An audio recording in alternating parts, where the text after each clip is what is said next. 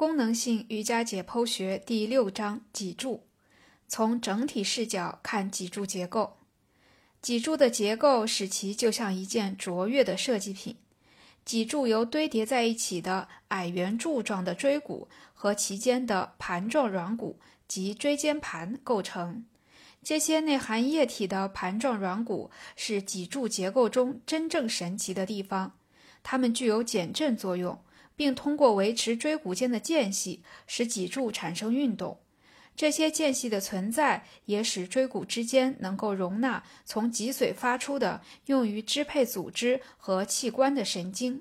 如上文所述，椎骨前部就是椎体，呈短圆柱状；中部是圆环状的椎孔，保护着走行在其中的至关重要的脊髓。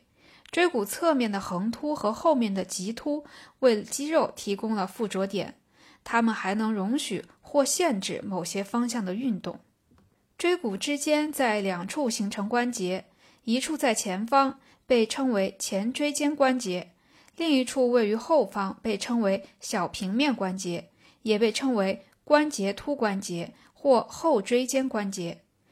每节椎骨后部的底面和顶面各有两个平整的小关节面，即两个上关节突和两个下关节突。相邻的两节椎骨通过上下关节突相连，会形成两个小平面关节。这些小平面关节属于滑动关节或平面关节，它们的关节面容许发生任意方向的运动。但构成该关节的每块骨只能移动较小的距离。脊柱结构的张拉整体性，脊柱是一个能够清晰地体现张拉整体性的结构。其中椎骨是受压构件，椎骨周围的肌肉及肌筋膜是张力构件。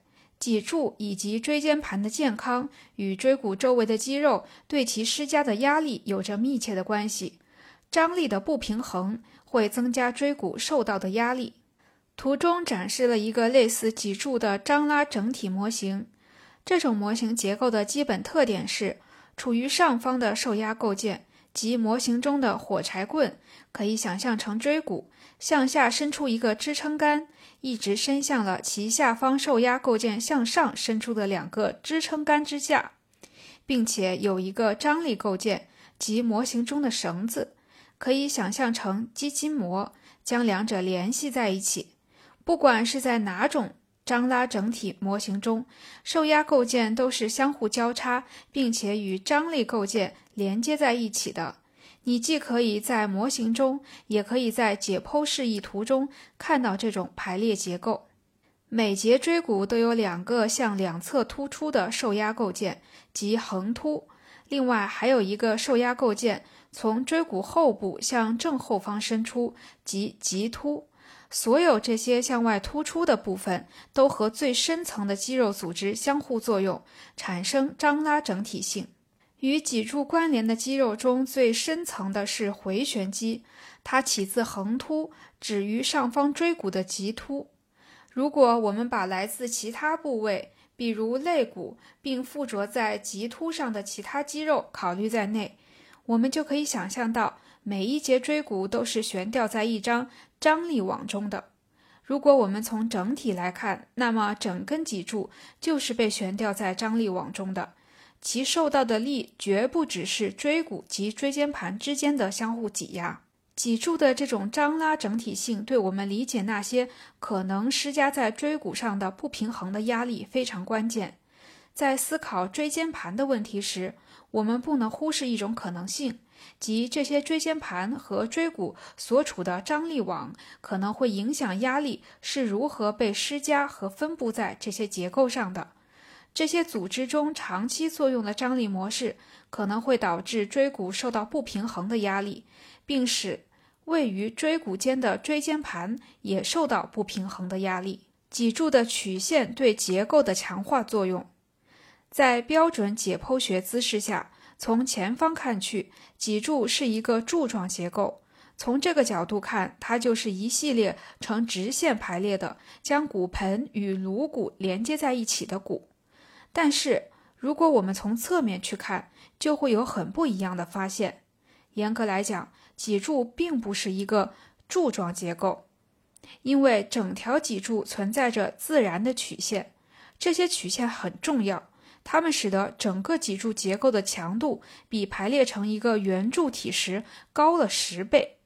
这些曲线可以分为先天曲线和后天曲线，先天曲线也被称为后凸曲线，包括胸椎和骶骨的曲线。它们之所以被称为先天曲线，是因为它们是胎儿在母亲体内形成的。而虽然我们体内有腰椎和颈椎的后天曲线的遗传密码，但这些曲线真正形成于婴儿开始抬头和弓背时。后天曲线也被称作前凸曲线，是在活动所产生的组织张力作用下形成的。由此，我们可以认为，在生长发育过程中，我们的生活经历进一步强化了遗传密码的效应。足弓也存在类似的情况。你也可以认为，足弓主要指内侧弓，是一种后天曲线，因为它并不是新生儿天生就有的结构，它的形成需要有活动的刺激来强化固有的遗传密码的效应。所以，我常常说，我们生下来都是扁平足。足弓是在我们开始学会爬行和用脚趾推压地面后才逐渐形成的。脊柱，身体的核心。脊柱是身体真正的核心，它是位于身体最深层正中央的结构。各种各样的结构都与脊柱直接或间接相连。这些结构包括肋骨、肺、心脏、膈肌、盆底肌、髂腰肌以及其他器官或肌肉。所有这些结构都与位于中心的帐篷支撑杆脊柱有着共生关系，它们依赖于脊柱以获得一定程度的稳定性和强度。与此同时，它们就像帐篷上的帆布一样，也反过来增加了支撑杆的稳定性和强度。帆布的张力帮助强化了整个结构。在理想情况下，脊柱会将身体等分为左右两侧。然而，实际情况表明，很少有人能够在行走、说话和进行其他活动时，使脊柱维持完美的张拉整体结构。由于连接和包围脊柱的张力构件及肌筋膜太多了，这些组织一旦出现不平衡，就会牵拉中央的支撑杆，使其排列变得不整齐。